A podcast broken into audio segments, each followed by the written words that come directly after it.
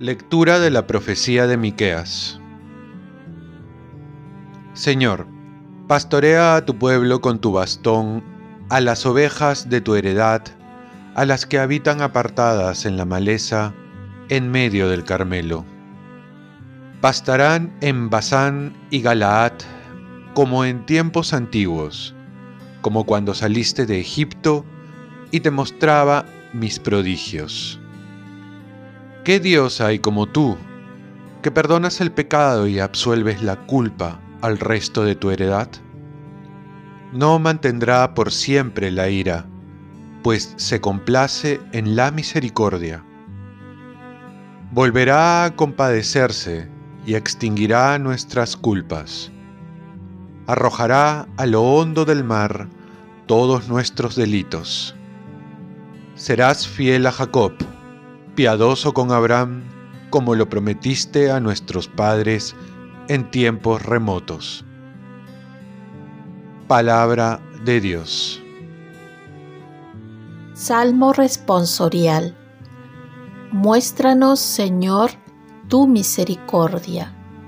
Señor, has sido bueno con tu tierra, has restaurado la suerte de Jacob, has perdonado la culpa de tu pueblo has sepultado todos sus pecados, has reprimido tu cólera, has frenado el incendio de tu ira.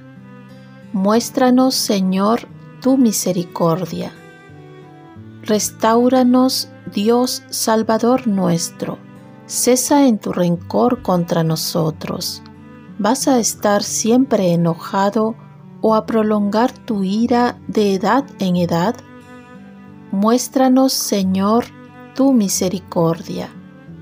¿No vas a devolvernos la vida para que tu pueblo se alegre contigo?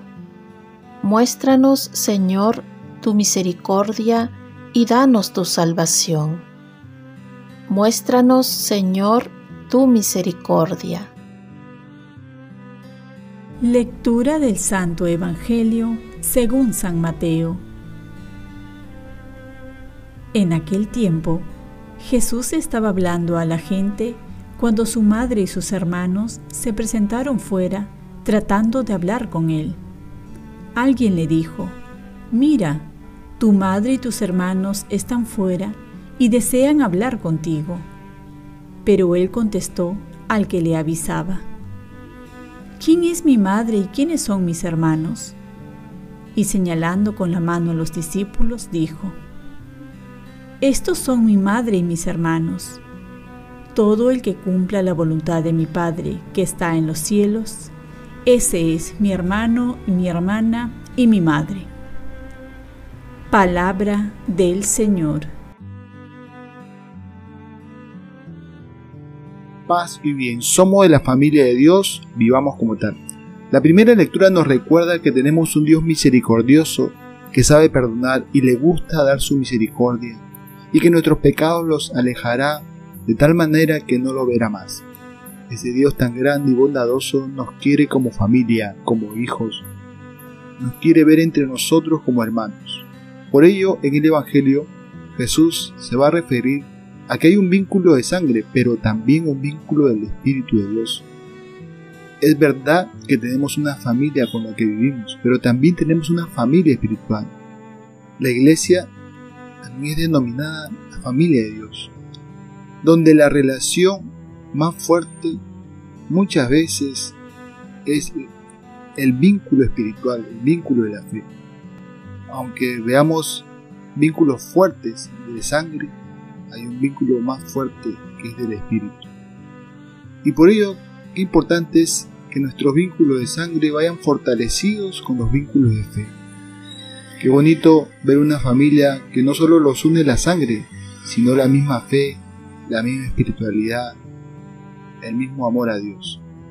Y entonces, la distinción de ese vínculo de fe es hacer la voluntad de Dios. La voluntad de Dios es lo que nos hace diferentes.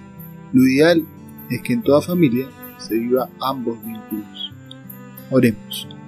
Virgen María, ayúdame a que mi fe dependa siempre de la palabra de Dios y que cada vez mis vínculos en la fe sean más fuertes, haciendo la voluntad de Dios. Ofrezcamos nuestro día. Dios Padre nuestro, yo te ofrezco toda mi jornada en unión con el corazón de tu Hijo Jesucristo, que sigue ofreciéndose a ti en Eucaristía para la salvación del mundo. Que el Espíritu Santo sea mi guía y mi fuerza en este día para ser testigo de tu amor. Con María, la Madre del Señor y de la Iglesia, te pido por las intenciones del Papa. Con San José Obrero, te encomiendo mi trabajo y mis actividades de hoy para que sea en mí tu voluntad. Y la bendición de Dios Todopoderoso, Padre, Hijo y Espíritu Santo, descienda sobre ti. Cuenta con mis oraciones, que yo cuento con las tuyas y que tengas un santo día.